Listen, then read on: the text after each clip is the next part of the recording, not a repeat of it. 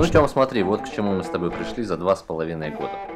Мы с тобой в феврале 2018 года на крыше, вот в этом здании этого проекта, мы с тобой разбирали русский рэп. Нас слушало вживую 50 или 60 человек. Вечером, по-моему, это было в пятницу. Мы, короче, были хедлайнеры. А тут мы сидим днем на хате и, и слушаем друг друга. Вот к чему мы пришли с тобой, Тёма, за два с половиной года. Вот и весь наш успех. Ну разве это плохо? Ну, в, в тот раз никаких напитков не было. В этот раз есть, поэтому... Есть свежее пиво. О, тебе можешь подлить еще? Ну, это попозже можно. Э, привет, потомки. Я слушал недавно подкаст, где э, Куджи подкаст, там были Вячеслав Дусмухаметов.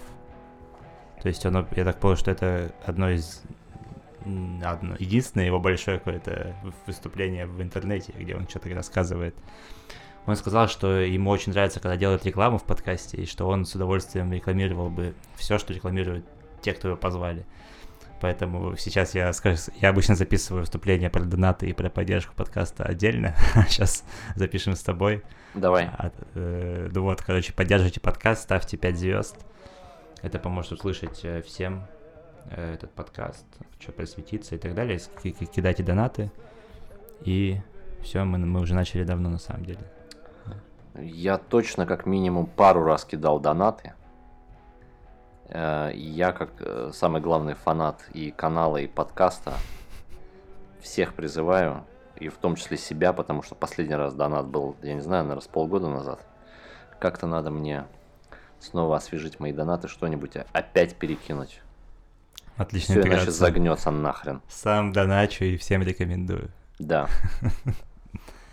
Ну, ну по большому счету, я, слушай, я доначу, по-моему, только тебе и Навальному, поэтому для меня Россия прекрасного будущего непредставима без того и без другого. Все, я все сказал. О, блин, да, это хорошо. Э, короче, я думал назвать этот подкаст «Сидим, балдеем», потому что у меня нет никакого плана. И у тебя тоже, я так понял. Ты сказал только что, что не видишь, как, как наша беседа будет строиться. И это одна из интересных тем, которые можно поднять здесь, потому что мы с тобой сколько раз я пытался тебя как-то интегрировать в подкаст. Один раз мы записали, но там проебался звук, там было невозможно слушать, и... И хорошо, потому что я был недоволен. Ни ну, собой, да, ни тобой. Да, видимо, это, видимо, это судьба. Да, мы говорили что-то про твою работу, там, про да, музыкальные, про там, и так далее. Ну, а вообще, вот, э, вот, вот сам подход, да, э, ты был недоволен, ну, потому что... Почему ты был недоволен? Ну, мне казалось... Э, ну, почему я был собой недоволен? Потому что, во-первых, я долго и много нескладно, невнятно э, как-то разговариваю. Вот плюс все еще бесконечно эти дефекты, все вот это вот э, все вот это вот заикание, все вот это бесконечный ужас. Э, вот. А ты-то как ты не подготовил ни одного вопроса, и меня это, в общем, конечно, расстроило. Задело. Ну, извини. Да. На самом деле я готовился. Видимо, фигово готовился, потому что ты подумал, что не готовился. Ну, вообще, на самом деле, еще вот была куча идей у меня записать твой подкаст там про Монти Пайтон, да. про э, модерн и постмодерн. Да. Что, кстати, вышла статья недавно на, в журнале, где The Flow. Да, ну там перепечатка из сборника, вот эта новая критика. Да. Я ее не читал, поэтому даже ничего не скажу. Короче, была куча интересных тем, про которые мы могли бы поговорить. Но сегодня ничего не будет. Но сегодня ничего не будет. Естественно. Да, тема была такая, что модерн, постмодерн, Оксимирон против славы КПСС. И исторические параллели с э, Гребенщиковым и Курехиным. Да. Правильно? Да. Довольно интересная тема, но... Да. Но нет, у меня другая, другая тема интересная. Я хотел тебя спросить, как эксперта в этой сфере журналистики, еще раз, возвращаемся. Э, смотрел, короче, недавно, я буду начинать все свои, видимо, вопросы со слов смотрел недавно вот это. Э, еще не Познер, про Медузу. Да. И меня, я подумал, блядь, а почему вот все эти журналисты, вообще все, все журналисты, кто говорит, что я журналист, а почему у всех сидит э, вот это вот желание написать первыми о чем-то? То есть она вот Тимченко там говорит, Да. что вот, блядь, что угодно, что угодно происходит. Цель, наша цель была написать что- о чем-то первыми. И я так подумал, что это же... У тебя была такая цель? Ну, то есть, ты когда работал, ты ведь не, не, не, не только интервью брал, не только про музыку писал, ты работал в CBFM, и у вас была какая-то такая вот э, установка? Э, Сто процентов была в отделе новостей, и, собственно, на этом вся суть профессии и зыждется. Вот. Ты должен стать источником информации. На тебя должны ссылаться. Чем больше, тем лучше. Э, И, как ты знаешь, один из э, таких критериев э, по оценке авторитетности СМИ Ну да, да. это цитируемость. И то же самое в каких-нибудь в академических, в научных кругах. Там тоже очень важна цитатность. Как часто на тебя ссылаются. Вот примерно та же э, самая схема в СМИ. Выступить э, первым, чтобы быть источником информации. Э, Это принципиальная а, штука. Но тут дальше, видишь, как бы все распадается на две части. Вот эта вот тропка, она делится на две. А, быть либо первым среди кого-то там, а, или быть по факту единственным, то есть эксклюзив. И э, то, о чем говорила Тимченко, и то, на чем э, стоят все новостники, и, э, собственно, вся журналистика информации, это на том, чтобы быть первым. А по факту журналистика мнений стоит на том, э, чтобы быть эксклюзивным, вот, быть единственным. И вот из вот этого бадания быть первым или единственным э, на CBFM в отделе новостей побеждала первым, а быть единственным побеждало все остальное, что не новости. Колонки, репортажи, статьи, заметки. И вот так. Ну да, на самом деле это глупый вопрос, тут же ответ очевиден. Просто я, ну блин, а откуда это? То есть э, когда-то, ну газеты, да, были газеты, и твоя цель, типа чем, чем ты первее, тем больше ты по сути за- заработаешь, правильно? Да, это же да, все да. о деньгах речь. Да.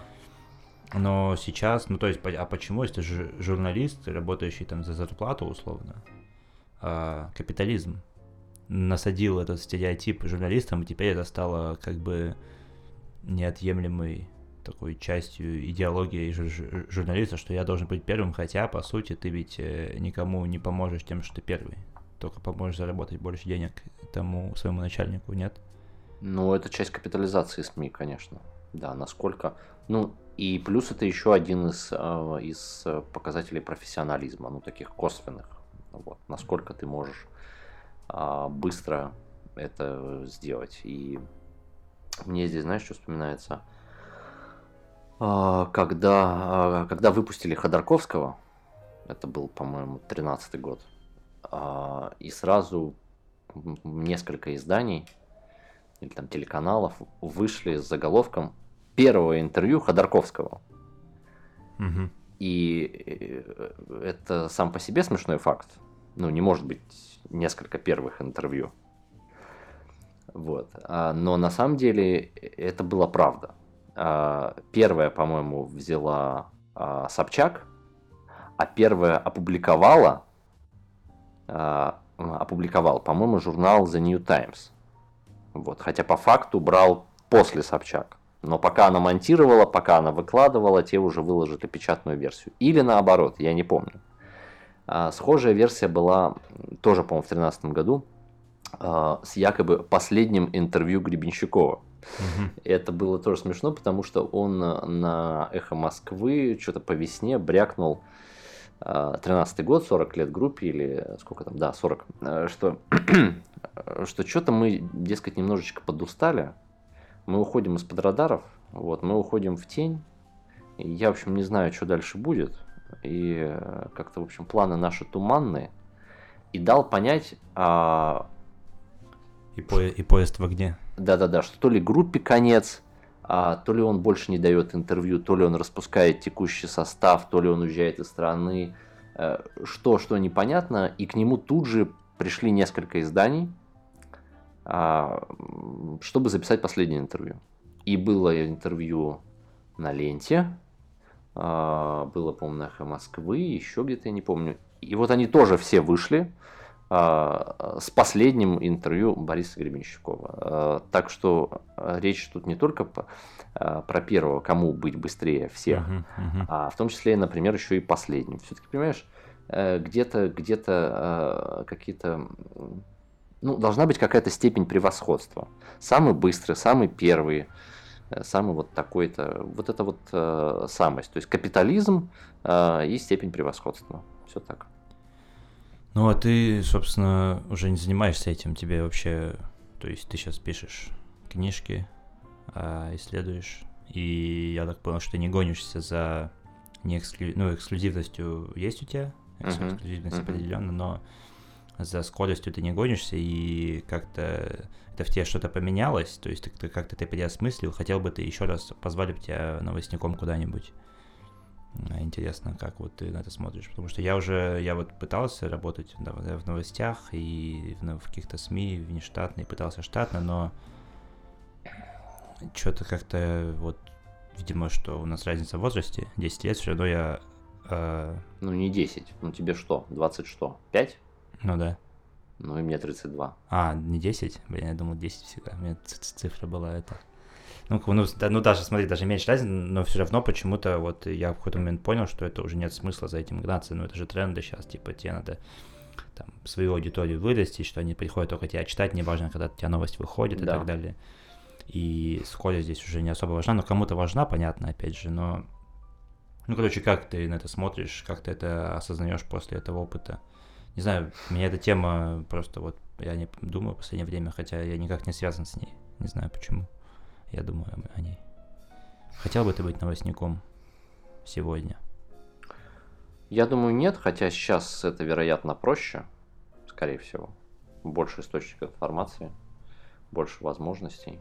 Мне кажется, сейчас быть новостником проще, чем те же 5 лет назад или 7. Но я не знаю, как у тебя, для меня вот этот вот сам процесс, а, само ремесло, всегда вгоняло в стресс. Просто в стресс. Ты, во-первых, понимаешь, а, что над этой же темой, над этим информационным поводом сейчас вот вместе с тобой где-то в городе сидят, не знаю, там 5, 10, 15 человек, вот шарашат а, ровно ту же самую тему, отрабатывают, Мгм. и у кого-то, может быть, получится лучше формулировки, лучше заголовки, кто-то, может быть, найдет еще, не дай бог, какого-нибудь эксперта, которого у тебя нет. И это все очень сильно давит, просто давит. Э, Я помню, что когда я возвращался с пресс-конференций каких-нибудь, ну, меня не то, что уж там прям колотило, и, и я там валился с пеной у рта, но для меня всегда это был реально стресс. Потому что нужно было на гора выдать а, крутую новость. И, конечно, когда ты не особо опытный, там какой-нибудь новостник, вот, возвращаешься откуда-нибудь и говоришь, что, ну, там, в принципе, ничего особо интересного не было, ничего особо не услышал. А потом в течение двух-трех часов на НГС выходит пять новостей с вот этой вот пресс-конференции. И одна из них с каким-нибудь кричащим заголовком. И уже к вечеру на НГС какая-нибудь большая статья. А ты пришел и сказал своему редактору, что да что там ничего интересного не было. Что вот каждый раз э, потом, когда это повторяется, и когда ты снова приходишь там, с какой-нибудь встречи, там, с пресс-конференции, с какого-нибудь события, с митинга, с чего угодно, что потом порождает новости, ты приходишь, и даже если там действительно ничего не было интересного, тебя все равно колбасит. Не проебал ли ты что-то. Вот у меня был стресс именно с этим связанный. А второй, конечно, это гонка. Вот, конечно, это время. Э, Ты должен в течение там, 15 минут, получаса что-то родить. Для меня это стрессовая штука. Я не знаю, как было у тебя. Я тяжело с этим справлялся, поэтому нет, я не хочу в новости. Ни в каком виде вообще, даже близко. Ну да, что-то сейчас опять у меня какие-то вопросы про ностальгию начались э, про прошлое, но давай про сегодняшнее. Потому что, ну вот, э, ты много рассказывал, чем ты занимаешься не под запись. а, может, Долгие часы и дни. Да, да, может, расскажешь. э, Ты пишешь, ты сейчас сдал одну книжку как э, гострайтер, правильно? Да, да. Э, Смотрю, кстати, коня Боджека сейчас. Смотрел коня Боджека? Я в курсе, что он существует, и ни одной серии целиком. Там тоже про гострайтеров есть э, сюжетная линия большая. Вот Там это один- я гляну. Один, один- один из главных персонажей, собственно, гострайтер. И да, прикольный сериал. И это, кстати, единственный мультик, который я видел, мультсериал, где нету, где повествование горизонтальное, то есть там нету каждой новой серии, есть новая ситуация, там сю- сюжет идет. Поэтому всем рекомендую, и тебе тоже. А, как, да, как гострайтер, и еще ты пишешь э, я постоянно путаю, потому что ты столько идей озвучивал, я забываю, какая из них э, актуальная. То ли про БГ, не про БГ уже нет, но про постсоветских рокеров в... Ой, советских рокеров и постсоветских рокеров в Америке. Ну, по большей части советских все-таки. Ну да. Да. В Э, Америке. Вот, и тебя там, как ты там исследовал э, биб- архив, чего ты исследовал архив Национальный наци- архив прессы. США? Да. Я нашел там гору статей, где упоминаются наши русские рокеры. которых, э, про которых э, нет инфы в российских медиа. никаких. Да, да, да, конечно. И...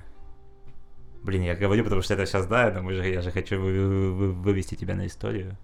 Как, как, А, в смысле, мне про это рассказать? как, как это правильно сделать? Про что будет книжка, в смысле? Ты это да, хочешь? да. Я могу рассказать, да, просто. А, Эта э, книжка будет про недолгий период, э, лет, наверное, 5-6, конца 80-х, а, с перестройки, с 85-го, с 86 года, до развала СССР.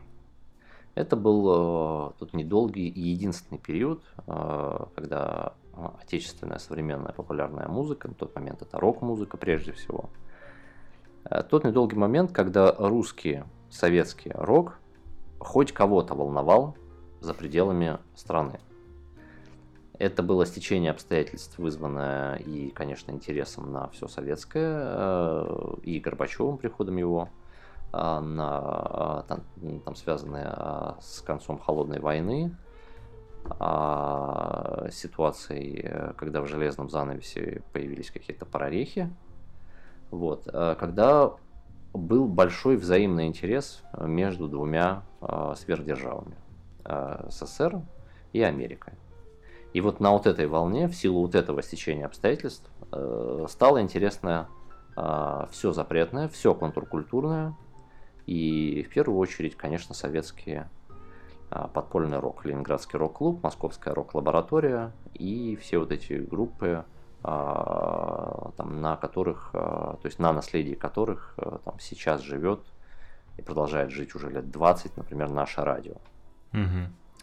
Вот. Это был э, тот период, э, когда а, вдруг наши советские рок-звезды, будучи толком не признанными э, в СССР, э, стали получать э, приглашение э, выступить в Америке.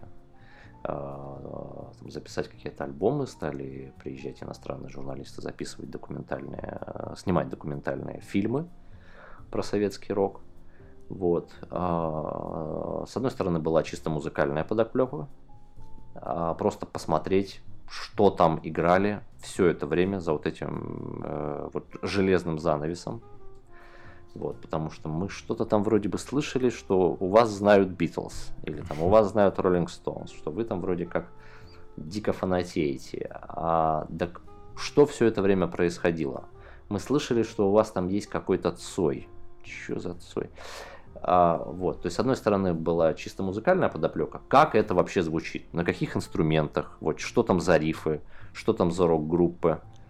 А, а второй, конечно, социальный, как все это устроено с точки зрения процесса, с точки зрения быта. То есть, если нет никакой индустрии, если нет клубов, нет звукозаписывающих лейблов, ну, кроме мелодии, вот, если нет никаких независимых площадок, если нет конкуренции, нет радио, нет топов, э, нет рейтингов, нет хит-парадов.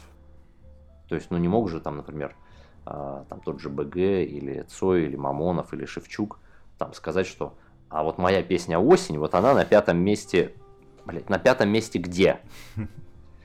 Были хит-парады э, там каких-то газет, а, но они строились, как я понимаю, больше на письмах и на запросах. Это лишь э, косвенно там как-то отражало а, происходящее на рынке. А, то есть, если, скажем, там национальный чарт Америки строился на продажах, эм, там, на продажах носителей, то есть пластинок, а, то у нас-то это никто особо не отслеживал, и это не, там никак не становилось хитами только потому, что тебя там много продают. Поэтому группа могла продать э, там несколько миллионов пластинок, а, и при этом быть не особо признанной в в медиа, то есть на радио, на телевидении и так далее. Но при этом они же не получали ничего, получали что-то с пластинок или а, нет, сама группа? Нет, нет, нет, они ничего толком не получали. Просто... Ну, то есть они не получали от тиража, они получали за запись. Ну да, за запись и все. Да, то есть ты приходишь, разово записываешь что-то, а, вот, мелодия приобретает права да, да, да. там на эту пластинку, и вот э, там разово тебе платят денежку. А дальше не имеет никакого значения там, продал э, там, ты 13 экземпляров ага. или 13 миллионов. Это ни на что не влияет. И вот в этой ситуации, когда все они толком не особо признаны, а, они вызывают интерес на Западе. А, как раз таки за счет а, именно приезда вот, иностранных журналистов, музыкальных критиков. В том числе начинает открываться рынок вот.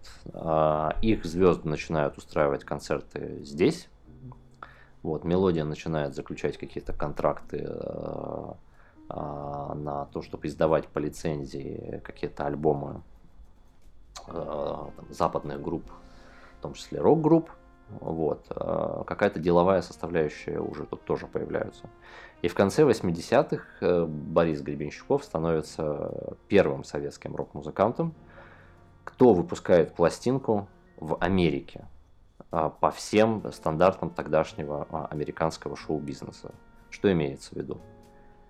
А, у тебя есть продюсер, ты записываешь и выпускаешь несколько синглов, снимаются клипы, снимаются промо-документалки, тебя крутят на MTV, и так далее. То есть тебя берут в оборот и, и начинают раскручивать ровно по тем же самым схемам, а, по тем же самым правилам, как на тот момент раскручивали на тот момент самых актуальных рок-артистов а, той поры. Вот, это все там какой-нибудь условный hair metal, какой-нибудь Bon Jovi, Aerosmith, а, что-нибудь вот такое. А вот история The Black Russians, там Сейчас чуть раньше, да, было, сейчас скажу. А, и получилось, а, что после БГ а, начались еще туры, вот начались еще альбомы других артистов.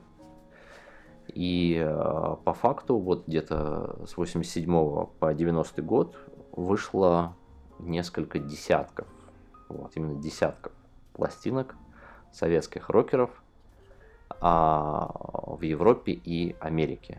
Специально для этого рынка, а, как правило, на английском языке, но если даже и, и на русском, то эти пластинки не выходили в СССР. То есть русские рокеры, советские, пели на английском и выпускали свою музыку в Европе и в Америке, и ее толком никто не слышал и не знал в СССР, а потом в России, потому что все вот эти альбомы а, ИБГ, а, Звуков.му, еще нескольких групп. А, все они вышли в России уже в середине 90-х на дисках официально. То есть понятно, что пиратские версии ходили примерно всегда, но официально только в середине 90-х. И получилось так, э, что вот этот вот период, он, он как бы остался толком незамеченным не для слушателей, там, потребителей их, а, их музыки. БГ, Мамонова, а, там, кого угодно. Там, Цоя того же, Шумова, Агузаровой. Потому что все это выходило на Западе. И наши слушатели э, и сами музыканты тоже в том числе, они не особо видели реакцию на Западе потому что выходила критика, выходили рецензии на эти альбомы, которые издавались там. Были репортажи с концертов, а, была какая-то критика на вот эти документальные фильмы, на клипы, на все-все-все. А так как наши туда приезжали э, там ради какого-то тура на неделю или две, или там для работы в студии на неделю или две, и тут же уезжали, то они потом всего этого не видели и не знали. Как в итоге на них отреагировали? Что про них подумали? С кем их сравнили? Ну да, были там расхожие сравнения, э, типа Гребенщиков это советский Боуи, а Цой это там советский Ян Кертис или Лурид, э, там тот же Гребенщиков опять это советский Дилан, Мгм. а там Мамонов это советский э, Дэвид Бирн из Talking Heads. Вот, то есть такие ярлыки, такие как бы э, трансатлантические двойники, там все это было. Вот они это могли заметить. Ну, Они, в смысле, наши советские рокеры. Но так как они уехали достаточно быстро, толком ничего не добившись, но очень громко и ярко прозвучав, все это осталось в некоторой степени загадкой даже для них, не говоря про фанатов. И я решил э, как-то всю эту историю приподнять, э, свести в какой-то в один э, текст. Вот, вероятно, это будет э, книжка, рассказ э, о том, э, как в конце 80-х советские рокеры э, попытались э, покорить Запад, и о том, что у них действительно был шанс это сделать. Это было единственное время, э, когда рецензии на новые альбомы кино Гребенщикова, Звуков Му и так далее выходили а, реально по всему миру. От лондонских газет до нью-йоркских. По всему миру. Сейчас это представить сложно, но вообще-то это было. И было не так давно. Я захотел все это свести в какой-то в один текст, со всеми переговорить. Ну и, естественно, пересмотреть все эти клипы, все эти фильмы, все эти рецензии, статьи, интервью чтобы как-то все это описать. Вот об этом будет книжка. Я просто подумал, вот когда ты говорил, что у нас здесь про это ничего не, не говорили, не писали, а не было такого, что из-за того, что они в Америке, типа свалили с, из, с родины, сволочи, предали. И там был же, когда Гребенщиков вернулся из Америки на концерте, ему накричали там, типа, возвращайся обратно или что-то такое, типа, свою Америку к пиндосам вали. Это, это было Просто так, потому что никто не было интернета, или потому что принципиально, как бы из-за из предательства и из-за предательства, типа, СМИ, там, медиа, люди посчитали, что их предали, наши артисты уехали тут туда и решили, что не будем об этом, наверное, никому писать. Ну как, если по всему миру выходят рецензии, и если вот перестройка, почему не может выйти, почему никто у нас не может про это написать? А, потому что писать, во-первых, ни о чем. Ну смотри, Гребенщиков записывает два клипа, снимает два клипа на синглы с альбома, который выходит в Америке. А эти клипы не транслируются по советскому телевидению, где ровно два канала. Эти клипы никто не показывает, их нет. А там ты записываешь песни к альбому, который не выйдет в СССР. Этого альбома здесь нет. И эти песни на английском и ты пробуешь петь их на концертах, на классических концертах аквариума, но как бы не сказать, что на них большой отклик. Во-первых, никто ни черта не понимает. Вот. Во-вторых, э, всем, естественно, нужен там город золотой, рок-н-ролл мертвый, поезд в огне. Угу. А ты тут выходишь и начинаешь на полном серьезе петь что-то на английском. Как бы находясь э, там, в Питере, в Москве, в Новосибирске, ну, это, ну, как бы так немножко смешно. Ну да, и при этом, если ты даже там, какой редактор известий, там, что, да. известия, да. э, писали, приходят и говорят, вот БГ выпустил альбом в Америке. Да. Они могут написать новость, просто факт, а, по сути. А, было, было. А, то есть об ну, этом на уровне новостей не стеснялись. Да, что типа Гребенщиков работает в Америке. Вот Ага. такие заголовки могли быть. Э, Я, пом- э, я помню выпуск не в смысле, что я его тогда смотрел, нет, а просто я уже э, там сейчас на ютубе находил. Выпуск программы до 16 и старше. Год типа там 88 или 89. А, Там было небольшое интервью с Гребенщиковым, и там они вот тоже затронули эту тему, что сейчас вы работаете в Америке, это правда? И он там, да-да-да, вот хрюму я вот записываю то-то и то-то. И они говорят, ну и что, как они там оценивают наш советский рок? И Гребенщиков говорит, цитирую, очень серьезно.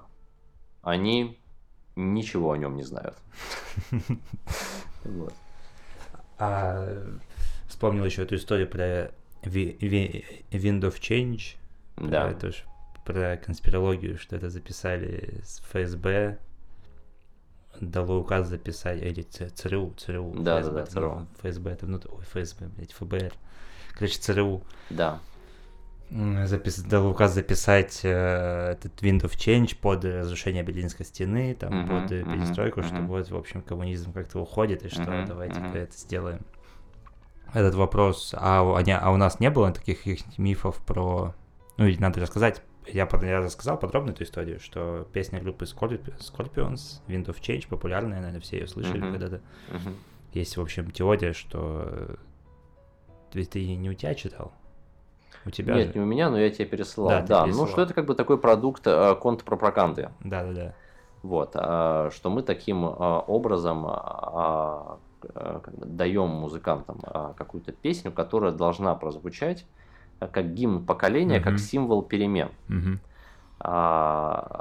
чтобы каким-то образом стимулировать, аккумулировать вот эту вот атмосферу, вот это восприятие, что, а, перемены неизбежны, и, и это как бы естественный процесс не потому, что там были приняты там какие-то решения э, на высшем уровне, а потому что это вот такой естественный эволюционный процесс, что это неизбежное изменение, что страна меняется, а, потому что просто она не может не меняться. При этом странно же, что, ну, английский все равно никто не понимал. Да, смысл. да, да. Почему да. на английском ее делать? Ее поняли только американцы, англо-британцы, европейцы, возможно, но... Ну, хотя, наверное, в, Г... в ГДР наверное, тоже понимали. Но хотел подум- спросить, подумал, что а не было у нас ничего такого, там, какие-нибудь, э, что там, БГ это агент, КГ, агент, БГ агент КГБ. Звучит как э, хорошее. Были такие претензии, но это уже сильно позже были претензии к Цою, к песне «Перемен», ага. от какого-то депутата единоросса, я не помню. То есть в, в советских СМИ этого не было, была просто критика рок-музыки, как буржуазной музыки, ага. Э, как музыки капиталистического мира, э, вот, с какими-то чуждыми ценностями и так далее. А просто, естественно, была очень осторожная реакция и такая, как бы, ну, бесконечное э, такое подозрение – в том, а, что за этими песнями все-таки кто-то стоит. Потому что, например, когда Цой поет а, «Перемен требуют наши сердца», вот он как бы непонятно от имени кого вещает. Вот, во-первых, наши. Вот, то есть, если бы Цой вышел там и спел там, «Перемен требует мое сердце», вот, мое сердце остановилось и замерло, это бы э, как бы уже такая большая история про Сашу Васильева, там про какую-то романтику и так далее. А здесь, когда мы, когда наши сердца и прочее, тут уже а, какая-то группа людей, какая-то социальная прослойка, какой-то гражданский пафос. А, то есть а, ты являешься выразителем надежд и интересов какой-то группы людей. С вдруг тебя кто-то уполномочил, там, ди, там, ты депутат, или что, тебе там кто-то делегировал. Что-то. С чего вдруг ты за кого-то поешь, наши сердца требуют перемен, и ладно бы еще там не хотят, а вот именно требуют, и это типа уже такой митинг, а, и песня тут же воспринимается как лозунг, как что-то плакатное, а, что ты пытаешься насадить и утвердить какую-то новую социальную повестку. Соответственно, соответственно, ты действуешь в чьих-то интересах. Либо советских, что вряд ли, либо антисоветских, э, что, скорее всего, уже да. Вот такая логика была а у этих бюрократов, у этих всех там каких-то Э, чуваков, которые литовали и утверждали эти песни и эти тексты, и боялись какого-то массового отобрения. Потому что когда, а, там, скажем, на концерте в 3 или 5 тысяч человек люди поют а, перемен требуют наши сердца, то непонятно, это рок-концерт или это митинг в Хабаровске. Понимаешь? А может он хотел э, перемен из социализма в коммунизм? А может быть и так, действительно. Ну, А может быть и так. работать, давайте, давайте, хватит работать. Да, может быть и так, вот. Но в любом случае была вот эта вот опаска, что, э, что за тобой кто-то стоит. Поэтому, конечно, э, наших э, так впрямую не обвиняли, но вот эта конспирология, связанная с тем, что текст, скорее всего, написан не этими ребятками, вот, метафоры, скорее всего, не сами сочинили. Кто-то подсказал, кто-то всегда что-то принес. Хотя Windows Change и перемен почти в одно и то же время. Нет, Ну, Windows Change примерно. пораньше. Перемен, ну Примерно. хотя да, да, да. Одно почти в одно и то же время, в один и тот же период перестройки, начала перестройки. Да, да, да, да. Слушай, да. ну это так-то я сейчас начал думать, что может быть это и правда.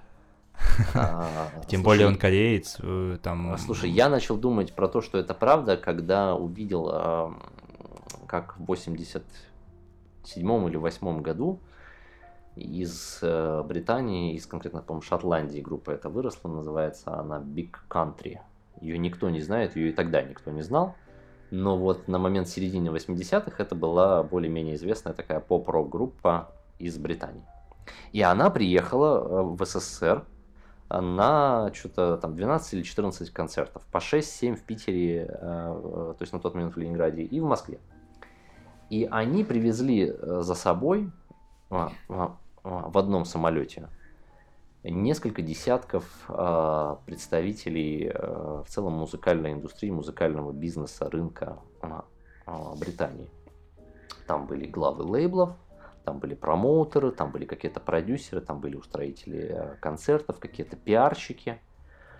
А, Вот, естественно, журналисты, естественно, критики. В общем, э, все те, кто создают и обслуживают музыкальный бизнес, и обслуживал тогда э, в любой э, там, капиталистической стране с рыночной экономикой. И вот целый десант вот такого музыкального бизнеса а, прилетел вместе с группой Big Country. И главный хит на тот момент группы, и то, с чем они приехали, и как назвали свою а, концертную программу, и в целом весь вот этот вот а, проект назывался а, River of Hope. А, И вот это вот ветер перемен. Река а, Надежды, кто это? да, да, потом река надежды. Ты тут уже начинаешь, блин, вот так по-серьезки задумываться, что, блин, как будто это по лекалу вот все сделано. Ты дальше уже видишь какой-нибудь там а, а, мыс, а, мыс э, чего там, а, не знаю, а, мыс доброй воли. Земля трансформации. Земля этой, как-то не перестройки, а как это было? Кстати, Инновации. берег перестройки, почему вот Берег. этого не было? Берег Вот, то есть вот это вот все можно множить. То есть, да, как бы такое ощущение, что это как бы конструктор, что есть готовые элементы, а дальше ты просто выбираешь и что-то из этого И- и делаешь. поезд в огне.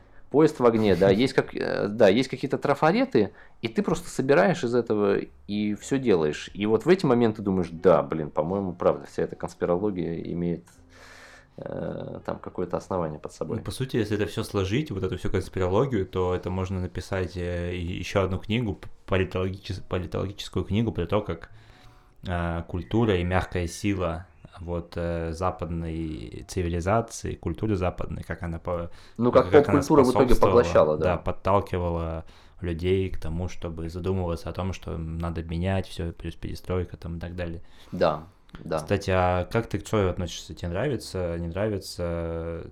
Потому что мне вот не нравится, я не понимаю, я понимаю его поэзию, но мне она кажется какой-то, ну, пафосной, да, и, и мне не нравится ни музыка, ничего, но я слышал кучу разных мнений, то есть это один из таких противоречивых каких-то персон- персонажей, почему-то, что кто-то приходит к нему там в 40 лет, знаешь, до этого типа фу, говно, все слушают, а потом в 40 лет такой послушал, типа, ой, на самом деле глубоко, глубоко и круто, а кто-то наоборот, там, ну я, я считал всех русских рокеров богами, когда, когда считал русский рок единственной правильной музыкой в подростковом возрасте, но потом как-то все понял, что ну нет, наверное, нет, и Цой особенно.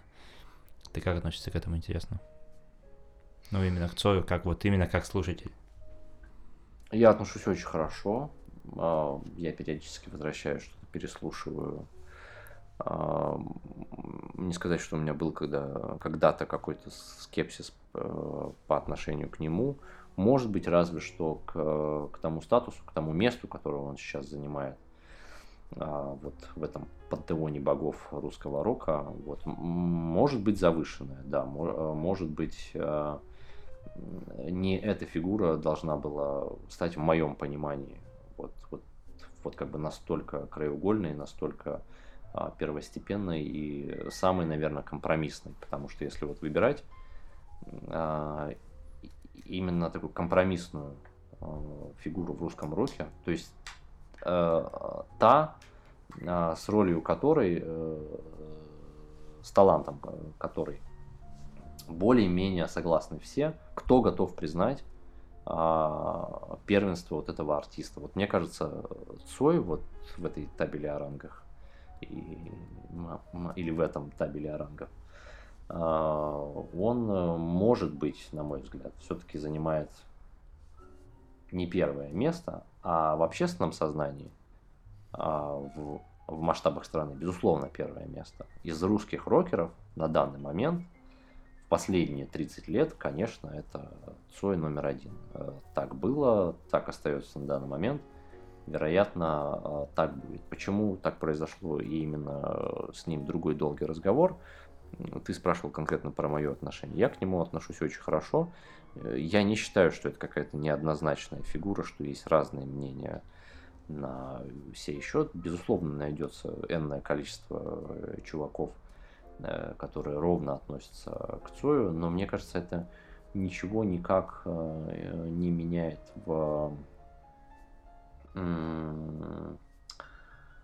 снова повторюсь, э, в контексте и в, в масштабах страны, то есть на уровне дискурса, прости господи, а, это, это ничего вообще не меняет и, и не сдвигает. Его а, способ, э, способ сочинять, э, петь, э, придумывать и исполнять с вот этим задранным подбородком вверх, это все еще очень сильная ролевая модель. Вот, что я думаю. Чуть, чуть поближе. Да. А, блин, еще что мне как бы хочется еще, еще раз услышать, восхититься, и чтобы услышали все да. это тем, как ты работаешь. А, потому что я, опять же, говорю, что я так, наверное, никогда не смог бы. Но вот э, как ты исследовал архив национальной прессы США, например? А, ну, это типа, это пиздец, это, ну, как это для миллениалов, для зумеров, вот это не я, это так, как будто люди не могут так работать, да, типа, ну, то есть это настолько а, какая-то кропотливая работа, столько объема информации. Ну, то расскажи вкра- там, вкратце, как это было. Ты же не законе, ты законе, ты уже выкачал эти все штуки. Я выкачал там. все эти статьи. Ну, давай прям, как ты купил подписку, как ты, ну, вот это вот все, можешь тоже чисто байку. Ну, причем она не байка, это было недавно, поэтому в этом году, поэтому... Это было правда, да. Поэтому не считается ностальгией. Это было в этом году. А я тебе сейчас пиво принесу 5 секунд. Давай, спасибо. А, я столкнулся э, с тем, что когда я работал над материалом про вот этот вот э, первый американский альбом Гребенщикова, а стало быть первый вообще э, альбом советского рок-музыканта на Западе, э, я, естественно, не мог обойти вниманием э, такую э, тему, э, как, как реакция американских местных маститых критиков на этот альбом. А мне нужны были цитаты. Как приняли нашего? Что подумали? Как сказали? Что им было интересно? К чему цеплялись? Как им мелодии? Как им тексты? Вот, потому что весь э, культ и образ БГ в, э, в России и, и до этого в СССР во многом строился на текстах. Это в первую очередь а, поэт, потом а, философ, гуру, там все что угодно. Это все э, больше про тексты, про культуру, про религию. А, и вот это вот восприятие текстов, там, как священное писание, э, все это упирается в тексты. Здесь это Чем? надо зафиксировать, ты сиди, я тебя вижу на фоне с двумя библиями, ты сидишь, сзади тебя две да, библии, да, и да. ты говоришь про священное писание. Еще, еще хотел сказать, что это же как феномен, типа, стра- когда страна различается по, как по табелю о рангах, по градации, Да-да-да, да, да-да. типа, то у меня друг узбек, да, он, он когда вот учился в России 6 лет, он вернулся в Узбекистан, и в Узбекистане с российскими дипломами, с российскими какими-то грамотами, опытом тебя, типа, берут по-любому, принимают лучше, чем а, узбека, который учился в Узбекистане. Также, условно, и БГ, который что-то в Америке делал, что-то точно ездил, что-то точно сделал, вернулся, все, ты, ты типа, ну, зачем спрашивать, что, что ты сделал, и как тебя там восприняли, если ты уже там был, уже что-то сделал. То есть, как бы, хватит этого, ты как бы так бог. Но да, вот это интересно, что как на самом деле, как относились-то к нему. Да, а, и я понял, что я просто связан буду по рукам, если у меня не будут оригиналов а, текстов каких-то, там, тех самых репортажей, интервью с ним для местной прессы. Как он отвечал, что у него спрашивали, как его воспринимали.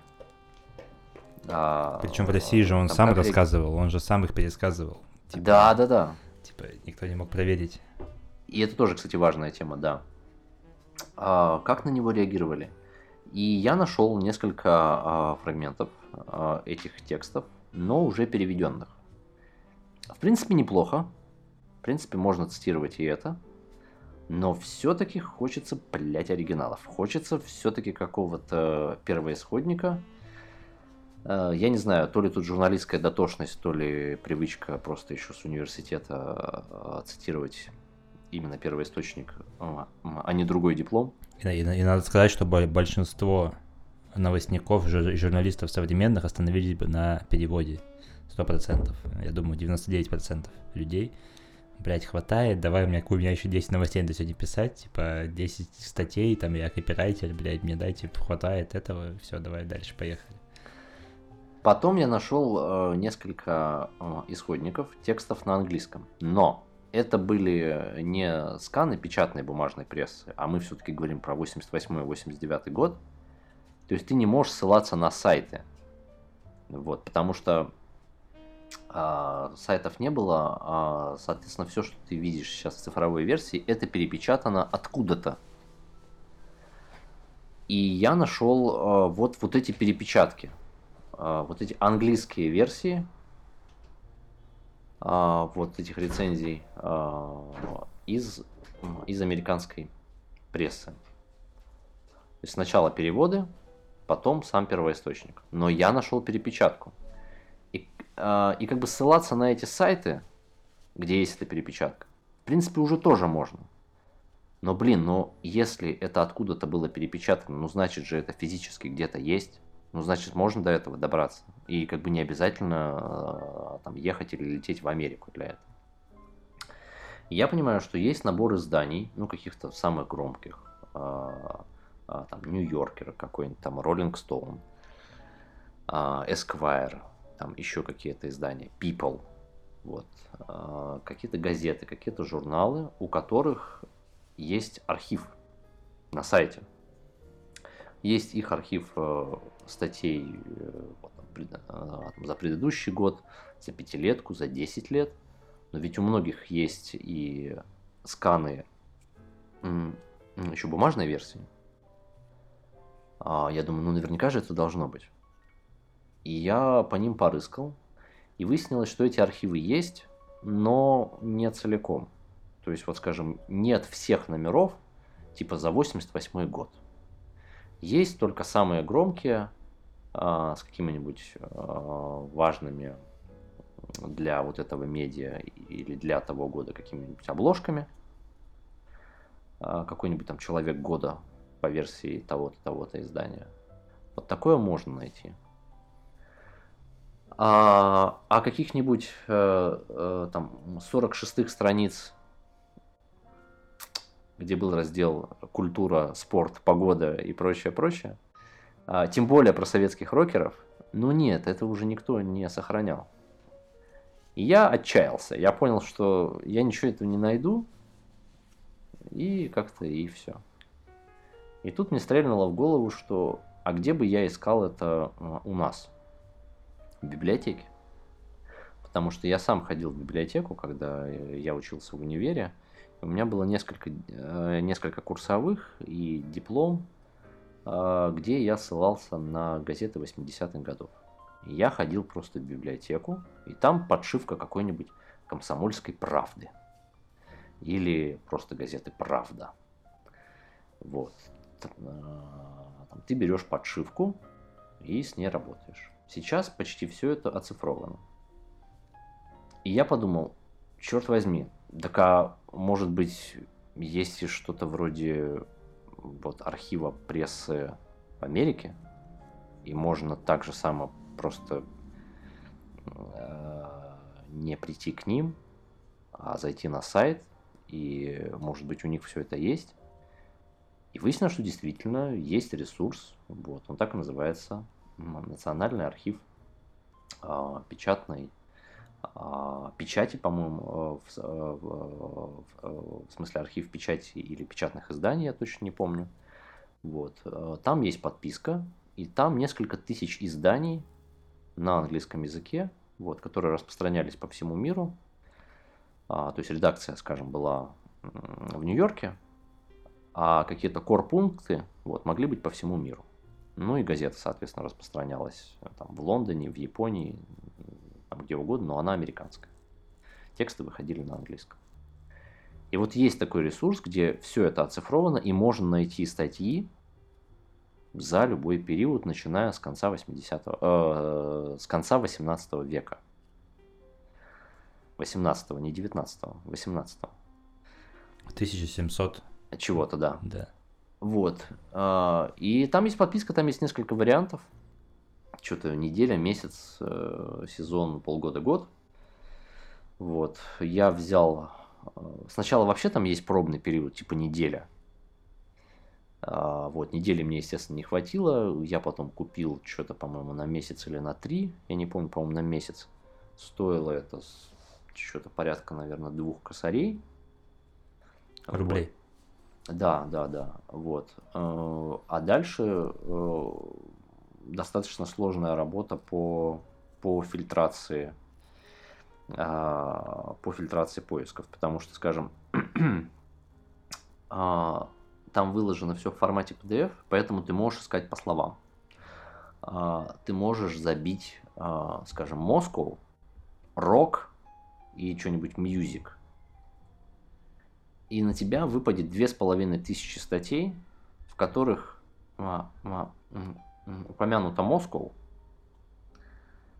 упомянута какая-нибудь гора, в смысле рок, угу.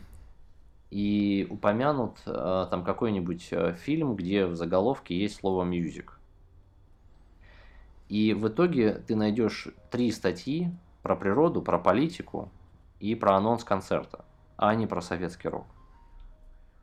И это касается всего. Ты пишешь Гребенщиков, и он тебе находит Гребенщикова. Но вместе с этим Гребенщиковым еще 15 Гребенщиковых, потому что был какой-то советский писатель Гребенщиков, был какой-то э, чувак из Минобороны, который что-то там критиковал, э, и э, там есть упоминание его в 70-х годах что вот там мистер Гребенщиков заявил то-то, то-то. А это как бы не Борис, понимаешь? И ты начинаешь фильтровать, ты начинаешь как бы смещать вот эту вот рамку, пишешь, например, там все вот эти заветные четыре э, слова, там советский рок, а, аквариум Гребенщиков, и пишешь 86 год. И он тебя резко все сужает, и ты ищешь только по одному вот этому году. Но ты понимаешь, что, блин, ну, а ведь наверняка же что-то могло быть и в 87-м. И ты начинаешь искать про 87-й. И так про каждый год. Потом а, я, а, я увидел, что есть статьи, где, где есть указание, а, в смысле упоминания группы, но нет упоминания фамилии. Там может быть аквариум, но нет гребенщиков. И тебе надо уже искать через аквариум. Аквариум с рыбами. Да, а аквариум, естественно, находит тебе что-нибудь про рыб. Ты пишешь там Санкт-Петербург, а, э, в смысле Ленинград, э, там, ты пишешь аквариум, э, ты пишешь мьюзик. И вот он тебе на, там находит какую-нибудь новость о том, э, что вот в СССР э, там построен какой-нибудь новый крупнейший аквариум в Европе. И ты такой, да, блядь, ну сколько можно. Вот. И это была мука, мука вот это вот э, все найти. А, а второе, э, с одной стороны, на поверхности, и это стоило ждать. Стоило этого ожидать. А, но для меня это было неожиданностью. Это написание. Вот, вариант написания я насчитал до, до по-моему, 10 вариантов написания фамилии Гребенщиков. То есть, как она пишется по-английски. И в первую очередь, конечно, самый ад – это вот это сочетание «щи». Вот как пишется «щи». Э, Цой. Блять, три буквы. Три буквы. Ну как там? Э, тоже что-то вариантов 7. Ну, на английском Т, С, О, А. Да, Т, С, О, Т, С. А, либо И, либо Да, Y. и Y. А еще был ЦО, О, Ой, то есть через две О. Вот. А, самые разные. И это касается всего. И, э, и я думал, что, господи, слава богу, у нас есть Мамонов, которого ну, невозможно просто написать иначе. Нет, нет, сука. Мамонов. Вот, понимаешь?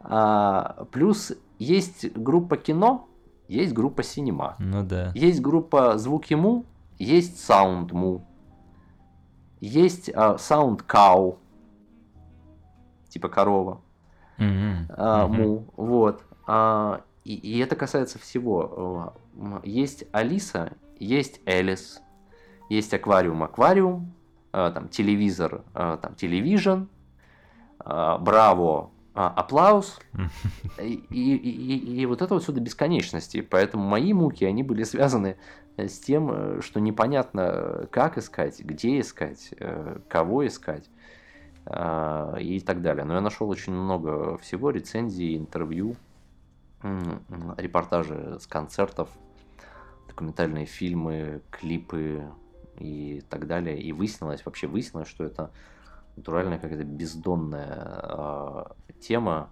и жутко интересная, и она дает возможность посмотреть на русский советский рок м, именно что со стороны.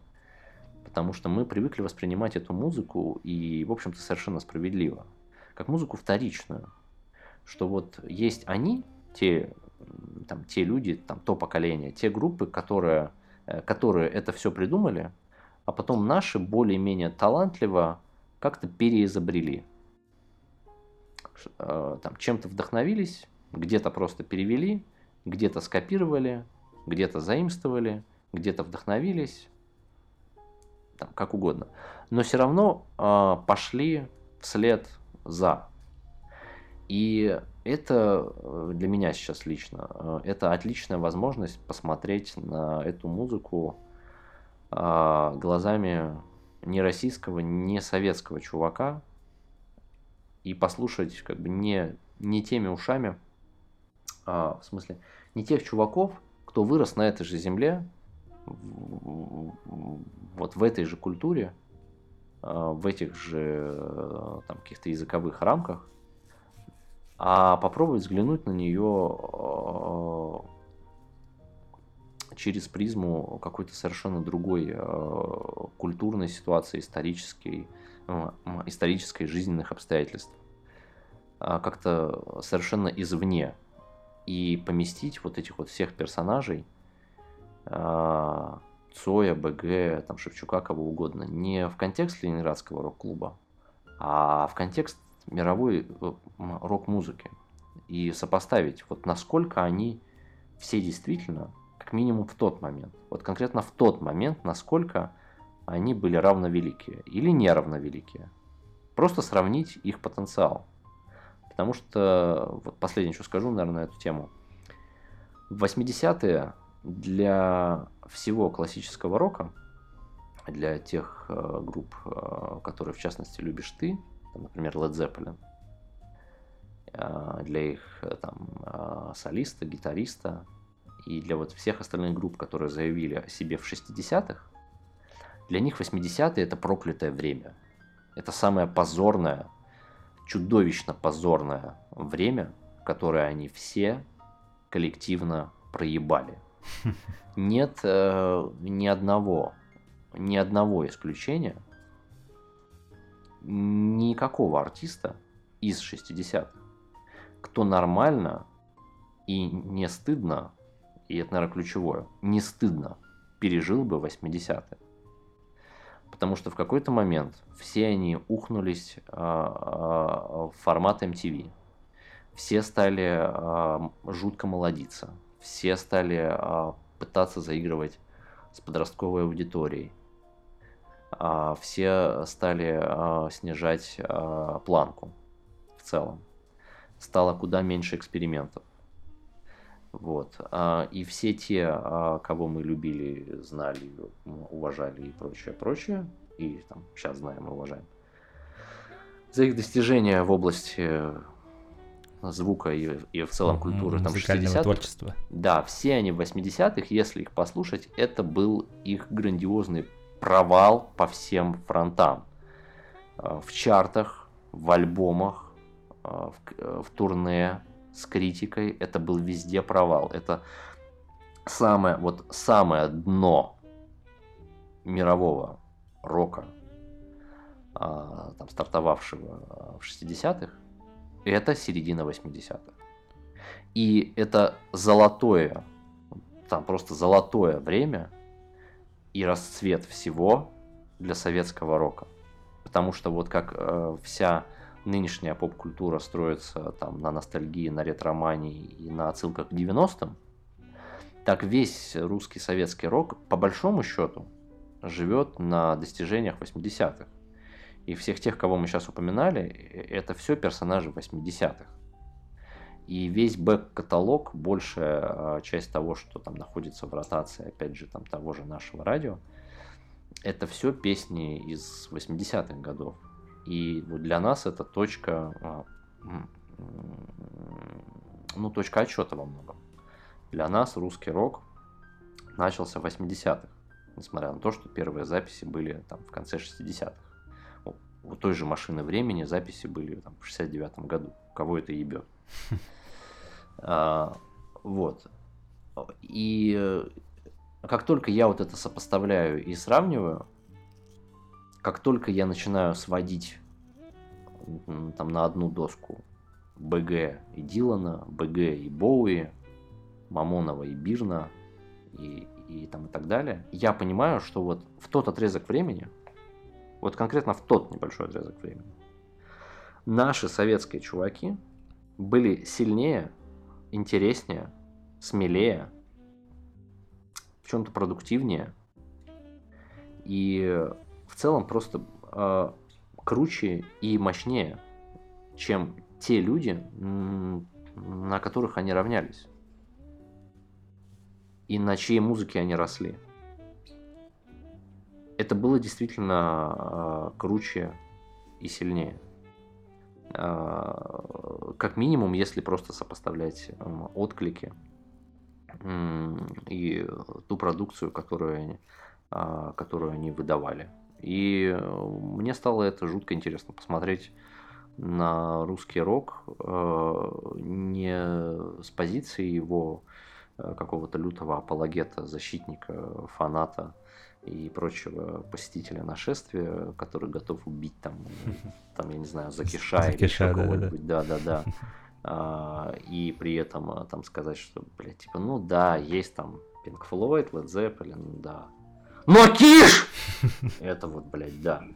А, то есть, как бы не с позиции этого, а, и не с обратной позиции, а, что это все изначально говнорок, что русский рок это оксюмарон, а что это изначально какое-то мертворожденное какое-то дитя, что это надуманный какой-то конструкт, что это бесконечно вторичное, ни разу и, и, эм, и ни в чем вообще не оригинальное музло, что нам нечем поделиться, э, ну, в контексте какой-то вот э, такой мировой копилки, нам нечего дать, и это все в лучшем случае хоть как-то дотягивает Э, до каких-то худших образцов а, там, западных исполнителей. Типа, дескать, лучшая песня а, Цоя, окей, э, хоть, там, хоть как-то чуточку приближается к худшей песне Лурида. Вот, есть еще там такой подход, что вот наши бесконечно а, проигрывают во всем, и, и это просто говнорок, и вот такой э, тотальный скепсис э, ко всему явлению как таковому, поэтому типа русское музло я не слушаю, типа не-не-не-не-не-не-не, пойду переслушаю там сержанта Пеппера, наконец-то хоть какая-то музыка, а не вот это вот э, все ваше. И я решил как бы проскользнуть между вот этих вот двух подходов э, и посмотреть очень трезво, скептически, на самом деле скептически настроена по отношению к отечественным музыкантам.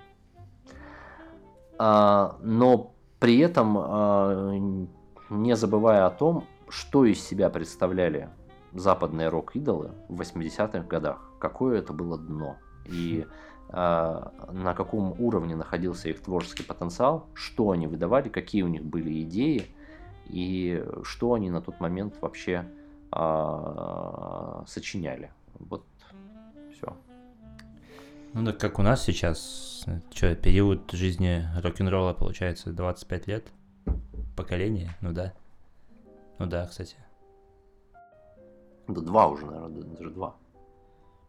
60-е, 80-е, 80-е, 10-е. Что интересно еще? Вот ты говоришь, мне это интересно посмотреть, э, между подходов проскользнуть, угу. интересно взглянуть. А,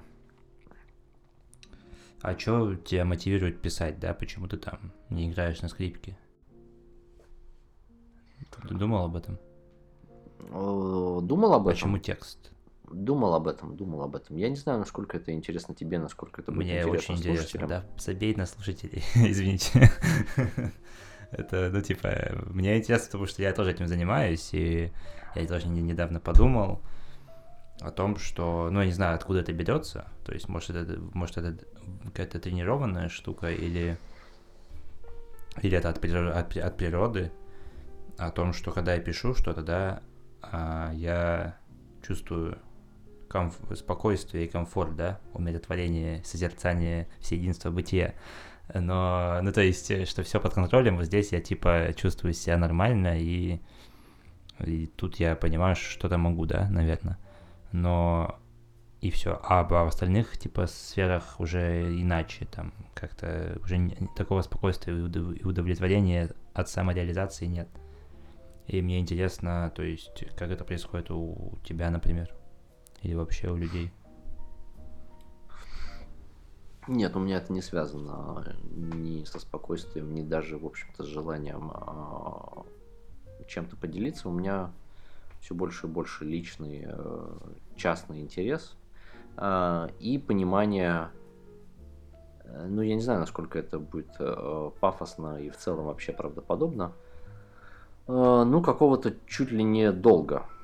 Недолго перед э, там, профессией, страной, читателями там, или еще что-нибудь. А, а долго в смысле, что я что-то взял взаймы. В смысле, что... Э, типа таланта? Что у меня это... Нет, сейчас объясню, что, что у меня это было, я этим пользовался. Это так или иначе как-то сыграло какую-то роль там в моем формировании, в жизни и так далее. А, и мне, мне как-то хочется это вернуть в некотором роде. А, ты упоминал текст про Монти Пайтон, э, и я, я понимаю, а, как много они мне всего открыли, сколько всего подарили, в том числе и просто минут какой-то рожаки. Вот, насколько они повлияли на тех людей, которых я там тоже уважаю, и чьи, а, чьи проекты, чьи фильмы, чьи программы меня тоже вдохновляли, радовали и как-то там раскрывали какие-то новые горизонты. А, и для меня это просто, ну, в некотором роде такая дань уважения. А, такой возврат какого-то должка вот этого. И это же касается и советского русского рока, и того же самого БГ и прочее. Я чувствую их роль, их влияние, и э, мне как-то хочется где-то что-то отплатить. Вот. Другое дело, что, понимаешь, это не выливается э, ожидаемым образом, ну, для кого-то э, ожидаемым образом, в какие-то тексты посвящения, в бесконечные комплименты, в оды, э, фанатские письма и прочее, прочее. Типа там, спасибо, вы изменили мою жизнь и прочее. Нет, для меня лучшая, лучшая форма благодарности, вот конкретно им, как творцам, это поговорить с ними, как с творцами может быть в чем-то даже заочно.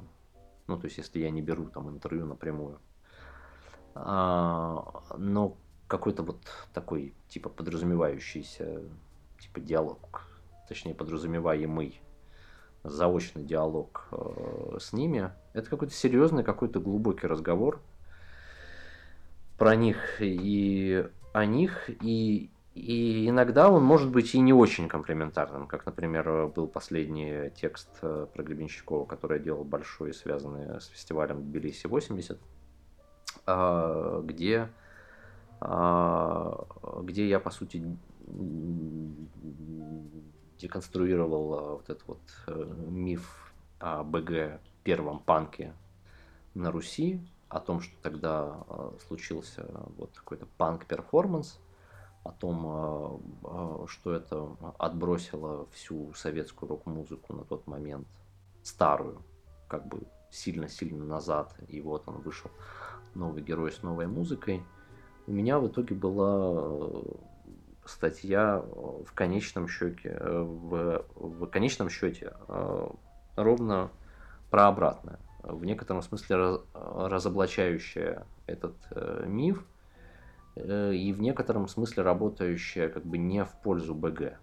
А, и мне кажется, что фанаты, поклонники аквариума, да и в целом, может быть, русского рока, они отнеслись к этой статье как, э, как ревизионистской как к тому, что давайте а, пересмотрим эти наши культы культурных наших героев, наших идолов, сбросим их со всех пароходов. Перемен требует наше сердце. Да, перемен требует наши сердца. А, вот. Для меня она ни разу не ревизионистская, и предыдущие материалы про БГ тоже. То есть я, я не настаиваю на на пересмотре, там, на разоблачении, на смене там, каких-то культурных парадигм и, и так далее. Нет, просто я исхожу из того, что э, мне не хватает э, каких-то глубоких э, разговоров на заданную тему. Вообще чего-то содержательного да, да. в этом всем. Не повтори, как ты вот э, там рассказывал, там какой-то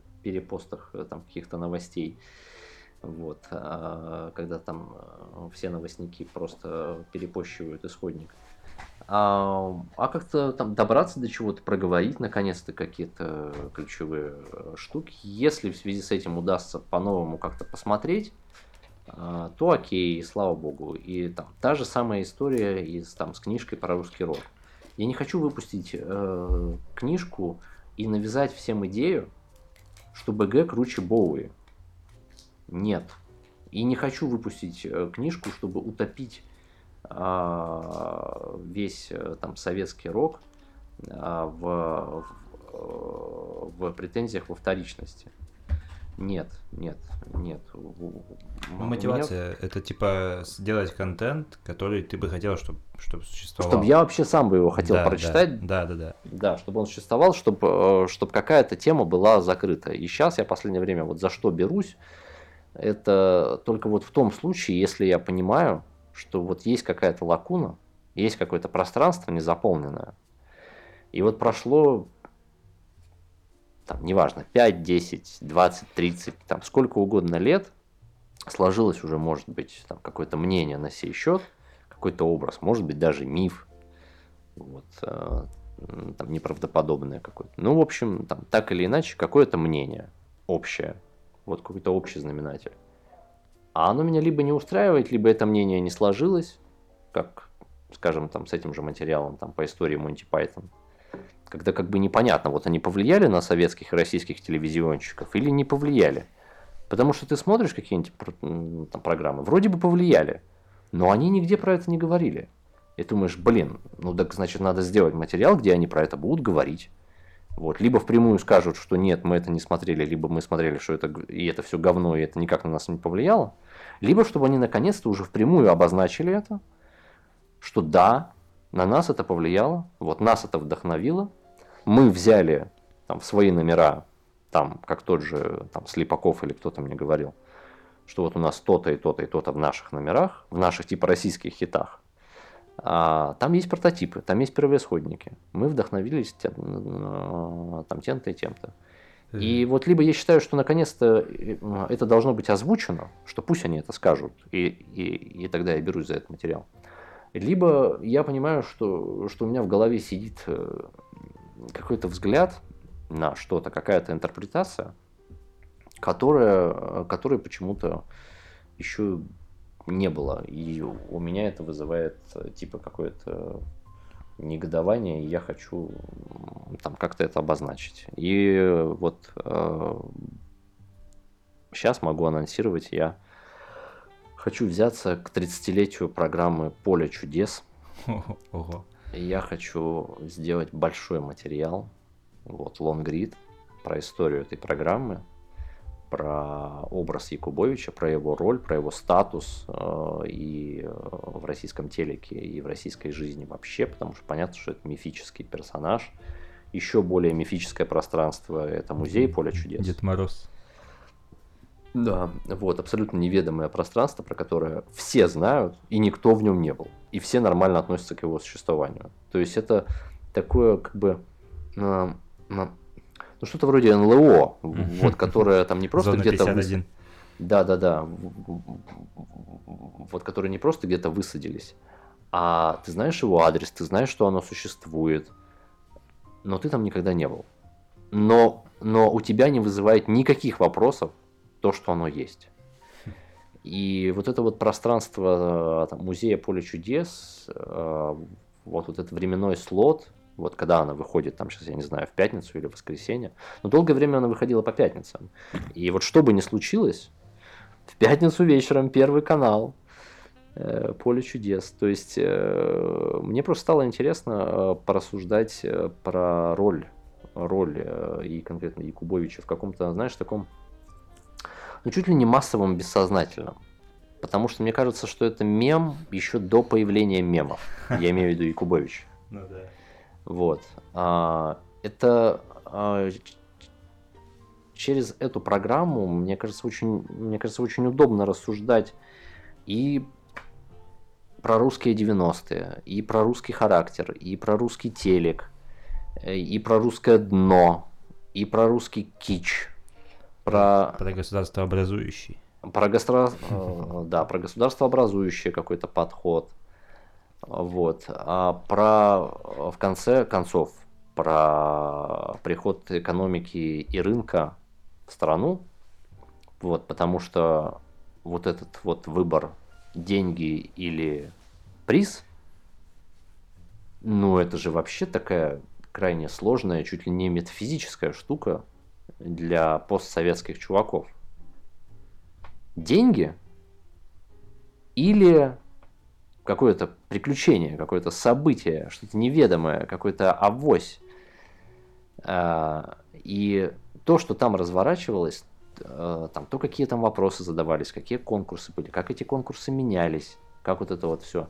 Это все, конечно, в некотором роде, я понимаю, что это натяжка, но все-таки э, это, это, в общем, учебник по современной истории России.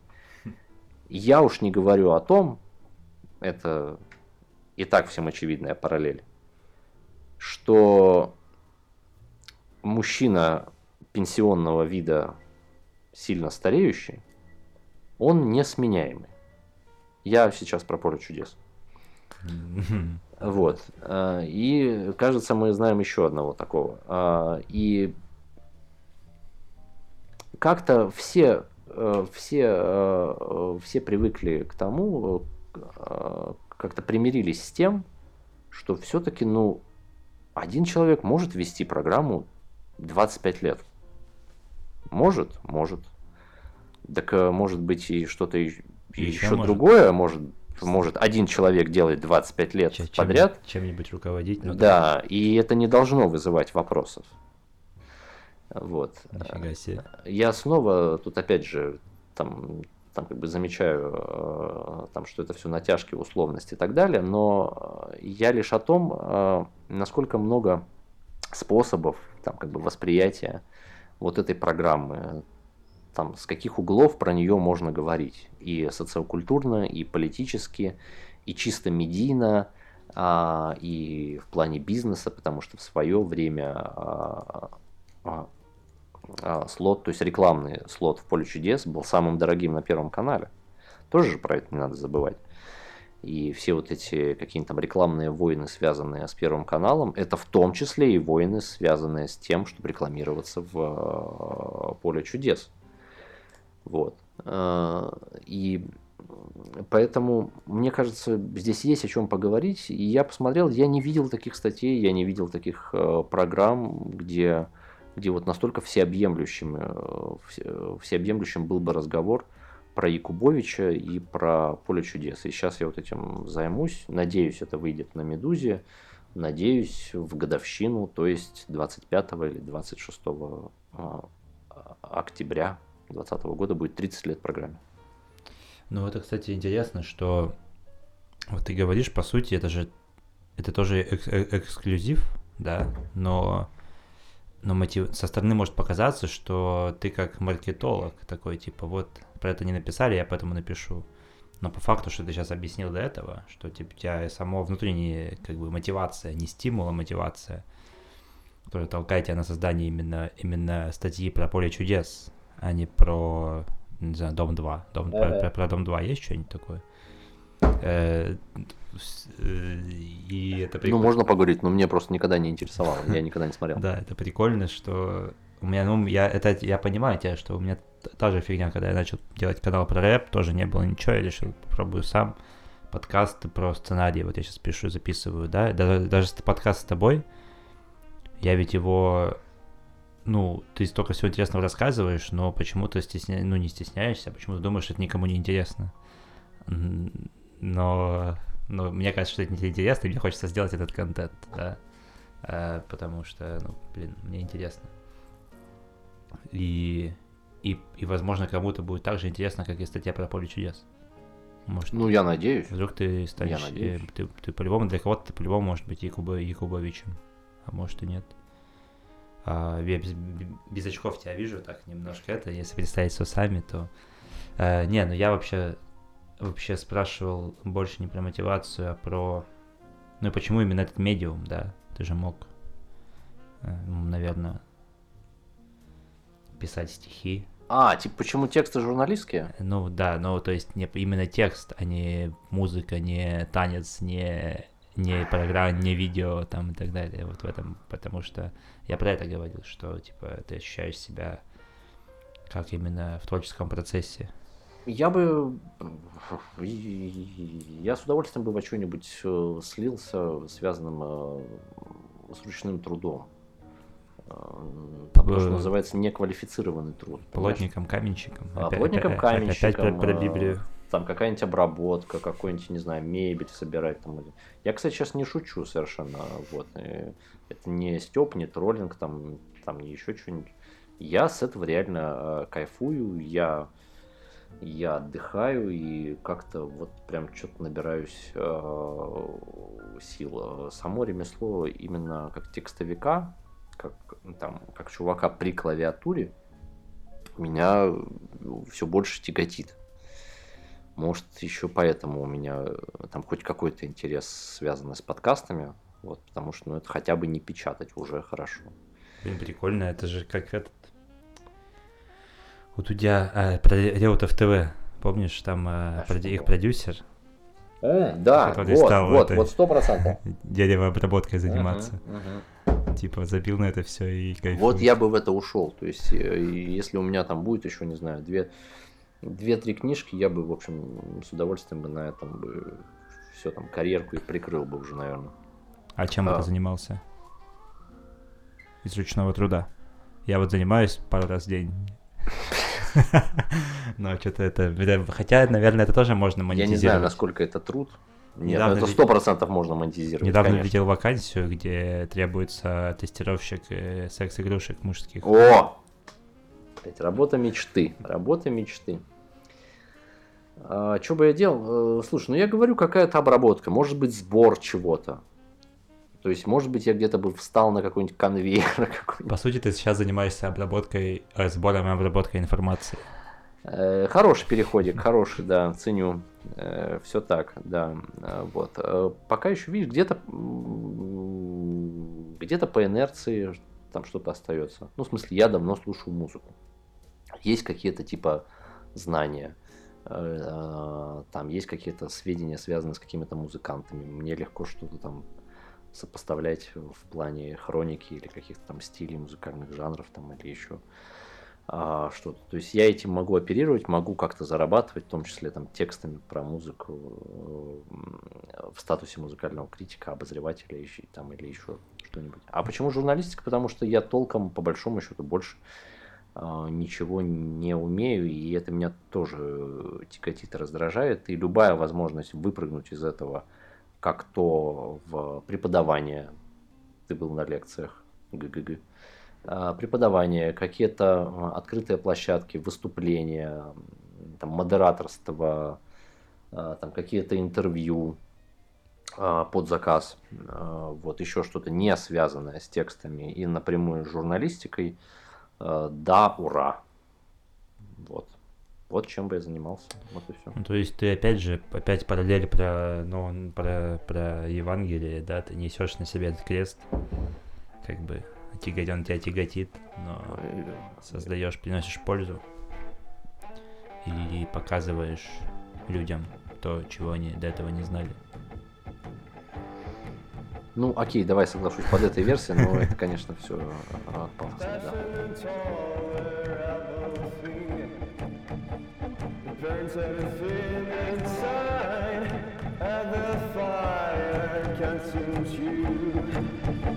A flicker in the eye.